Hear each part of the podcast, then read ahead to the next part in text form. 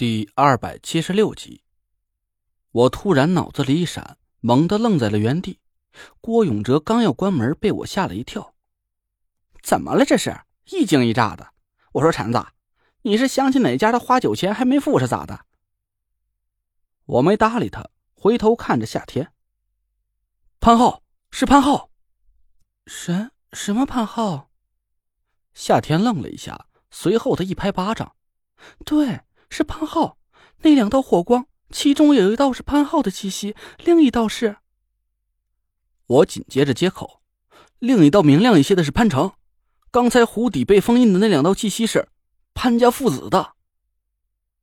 我终于想起来了，怪不得我觉得那两道火光的气息那么熟悉，却一直也想不起来是谁。就在郭永哲关了灯出门的时候，灯光一灭，我这才想了起来。我认识的风水师里，火型属性的就只有潘家父子。那两道火光的气息，就是来自潘成和潘浩。我想起来了，我想起来了。夏天突然一把抓住我的胳膊说：“工地上那道气息是严柳的，胡磊家那道气息我没见过，但是我想起来是谁的了，就是像你。”我愣了一下，随后我突然一个高跳了起来，欣喜若狂。那是我师傅，是我师傅的气息。我突然反应了过来，胡磊家里的那只癞蛤蟆吃了金粉之后，突然释放出一道浑厚的水形之力，怪不得那股气息非常熟悉。原来那股气息是我失踪了好几个月的师傅的。我还在兴奋不已，田慧文突然问了我一句：“哎，雷坠，你说潘家父子俩为什么跑了？”呃。我愣了一下，是啊，要是潘成和潘浩被关外熊家封印在湖底，我无意中打破了水里的封印，把他俩救了出来，他们说什么也不应该回头就跑吧？难道是说他俩的魂魄已经被关外熊家控制了？我打破了封印之后，关外熊家把他俩的魂魄转移走了？我心里暗暗发毛。要是这个推测成立的话，那潘家父子俩九成已经是……死了，他俩往西郊跑了，对吧？快跟上去看看。张大哥、郭子，你俩吃饭去吧，我们办完事再联系。还别介，我和这小白脸有什么可吃的？你们去哪儿，带上我还。郭永哲还在我身后磨磨唧唧的，我也来不及跟他多说，和几个女孩一起下了楼，发动了车子，就朝西边追了过去。其实刚才我们只是看见两道火光越过了围墙，消失了。并没有看清楚准确的方位。车子绕到小区西边的围墙外，两道火光早就没了踪影。我们几个人七嘴八舌的嚷嚷了半天，也没讨论出到底应该朝哪边追。夏天皱了皱眉头说：“别吵了，潘家父子已经不见了，再盲目追下去也没什么意义。既然我们已经知道了严前辈和陈前辈的下落，我猛地一拍大腿，一脚油门就朝胡磊家里开去。”夏天说的没错，我们与其去寻找下落不明的潘家父子，还不如直接去打破胡磊家和工地上的封印，把我师傅和严柳贤救出来。路上，我给胡磊打了个电话，我问他在不在家，他听起来是喝了不少酒，醉醺醺的，舌头都捋不直了。在，在呢。陈爷，您要过来啊？好，我在家等着你。顶多十几分钟。我风驰电掣的开到了胡家门口，还没等车停稳，几个女孩就着急忙慌的跳下了车，跑上楼去敲门。胡磊打开了门，脸红的跟猴屁股似的。哎呀，都都来了，请请进，小师姐，我今儿个发财了，钓上来一堆好东西，一会儿随便挑，算师师弟送你的。我哪有心思跟他说这些废话呀！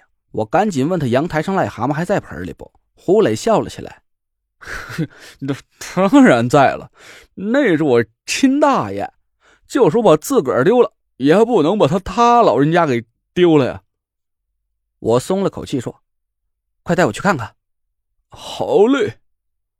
胡磊打开阳台上的门，对着盆子拜了拜：“爷，这几位想来。”看看你，您老人家，就赏个面，得罪莫怪莫怪啊！胡磊伸手扒开盆里的烂泥，突然他一声就大叫了起来：“哦，我的爷，您这是哪儿去了？”他手忙脚乱的扒拉着烂泥，急得都快哭出来了。哎呦喂，我的爷哎，您可别跟小的开这种玩笑！您是去哪儿遛弯了？赶紧回来呀！您。我心里一惊，赶紧把胡磊推到一边，在盆子里的烂泥里扒翻了半天，可烂泥里却什么都没有。那蛤蟆是去哪儿了？我心急火燎的朝胡磊大吼，他也是一脸的焦急。我哪知道啊！我今儿个回来，他老人家还好好待在盆里呢。我还孝敬他老人家金粉，等他吃完了，我才开始吃饭的。这不是多喝了几杯就睡着了。您给我打电话的时候我才醒。胡磊一边说，一边赶紧把阳台上杂物都翻开，嘴里还叨叨个不停：“我的爷，您要是闷了，您跟我说，我带您出去遛弯去。您可不能自己这么不声不响跑了。这要遇见个不懂事的蛇呀，或者野猫把您吃了，您说我下辈子还怎么活哟？”胡磊把阳台翻了个遍，却没发现癞蛤蟆的踪影。我们几个人也一起在屋里前前后后翻腾了一遍，除了沙发底下和床下掏出些乱七八糟东西之外啊，什么也没发现。我一下就慌了，那只癞蛤蟆在我发现潘家父子这段时间内就不见了。这难道是关外熊家感觉到我发现了什么端倪，就把师傅给……不对不对，我赶紧摇了摇头。把这种可怕的想法甩到脑袋外面。这要是关外熊家控制了中州五魁所有人的魂魄，他们绝不可能这么明显的线索主动送到我的面前。